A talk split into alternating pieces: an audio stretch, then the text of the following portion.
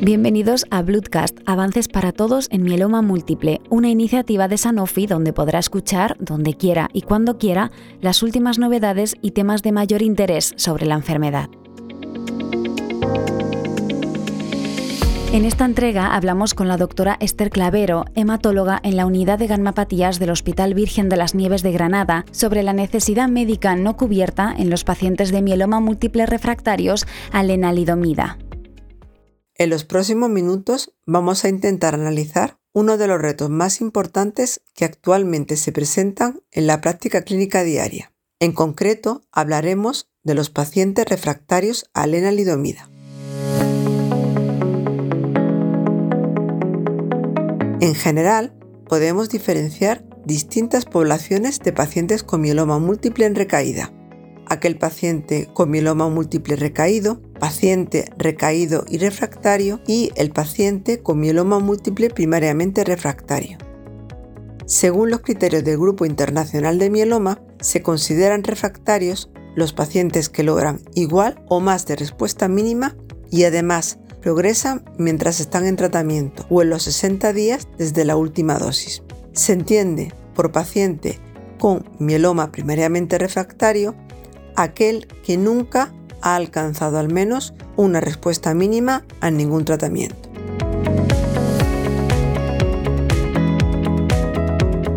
Por lo tanto, y tras analizar los datos de los que disponemos, podemos afirmar que no existe una opción de rescate óptima para los pacientes refractarios a lenalidomida. La lenalidomida es el standard of care en primera línea en mieloma múltiple. Debido al aumento del uso de dicho fármaco, el número de pacientes que progresará al tratamiento aumentará en los próximos años. Los pacientes candidatos a trasplante, así como los no candidatos, reciben lenalidomida en primera línea y la mayoría van a recibir dosis de 10 miligramos en mantenimiento y estos pacientes que recaen también se consideran refractarios y su rescate con dosis superiores a 10 miligramos es insuficiente. En esta situación, los pacientes refractarios a lenalidomida son una población de mal pronóstico. A pesar de la disponibilidad de nuevos agentes, decidir cuál es la mejor opción de tratamiento para estos supone un reto. Debido al posicionamiento de lenalidomida como standard of care en primera línea, la refractariedad es una situación actual a tener en cuenta en segunda línea. Sin embargo, la refractariedad bortezomib en segunda línea es aún limitada, ya que la mayoría de los pacientes vendrán de ser tratados con lenalidomida de mantenimiento.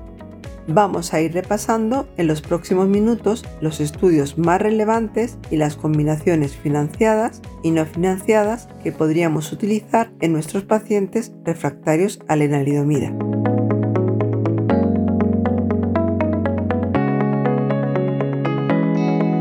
Con respecto a las opciones financiadas, el estudio Endeavor, en el que se valora el esquema calcizomic dexametasona con respecto al esquema Belcade-Dexa, la mayoría de los pacientes habían recibido una mediana de dos líneas previas.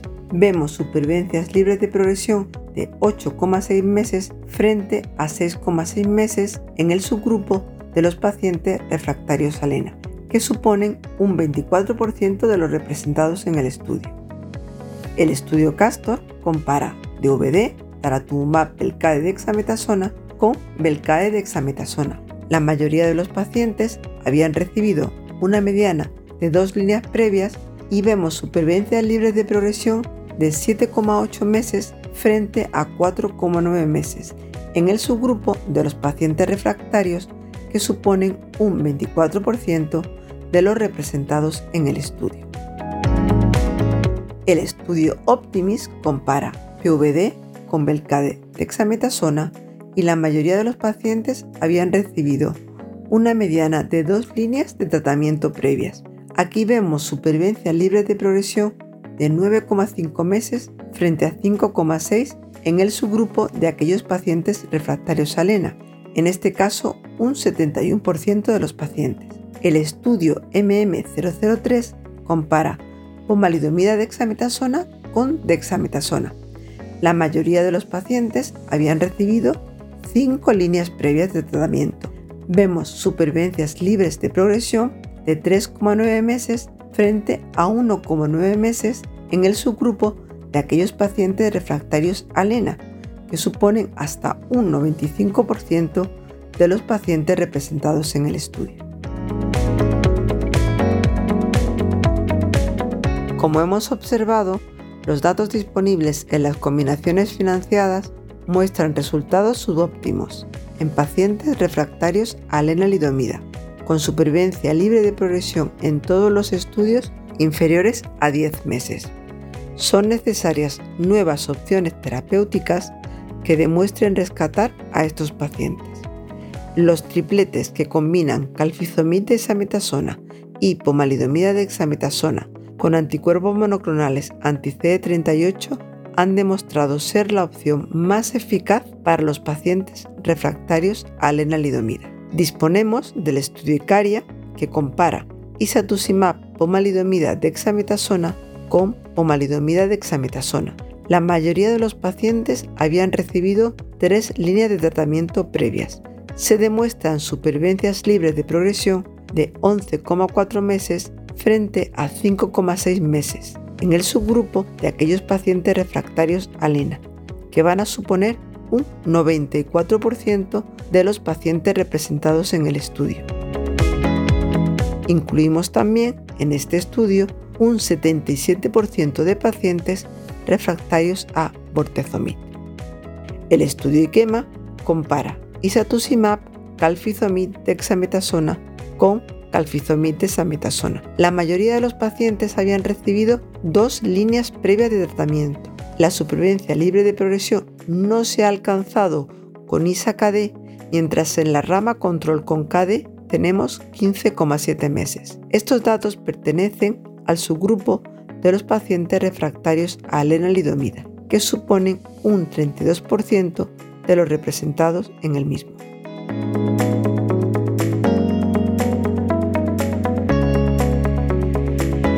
Con respecto a las combinaciones no financiadas, el estudio Apolo compara daratumumab pomalidomida de hexametasona con pomalidomida de hexametasona. La mayoría de los pacientes habían recibido dos líneas previas de tratamiento. Vemos supervivencias libres de progresión de 9,9 meses frente a 6,5 meses en el subgrupo de los pacientes refractarios a lenalidomida, que suponen un 79% de los representados en el estudio. El estudio Candor compara daratumumab calfizomib dexametasona con calfizomib dexametasona. La mayoría de los pacientes habían recibido dos líneas de tratamiento previas. Observamos supervivencias libres de progresión de 28,1 meses frente a 11,1 meses en el subgrupo de aquellos pacientes refractarios a lena, que suponen un 33% de los representados en el estudio. Además, existen tratamientos que todavía no tenemos disponibles en nuestra práctica clínica habitual. Dos de ellos serían Selinexor o Venetoclax.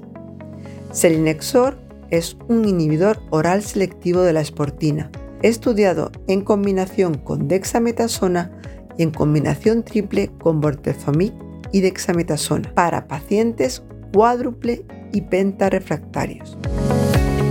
Venetoclax es un inhibidor oral selectivo de BCL2 que induce apoptosis. Debemos esperar resultados de los diferentes ensayos clínicos para valorar la eficacia de estos fármacos. Después de analizar los estudios disponibles y las opciones financiadas y no financiadas, podemos concluir que no existe una opción de rescate óptima para los pacientes refractarios a lenalidomida. La lenalidomida es el standard of care en pacientes en primera línea en mieloma múltiple, debido al aumento del uso como primera opción, tanto en aquellos pacientes candidatos a trasplante como la mayoría de los pacientes no candidatos los pacientes refractarios a lenalidomida son una población de mal pronóstico.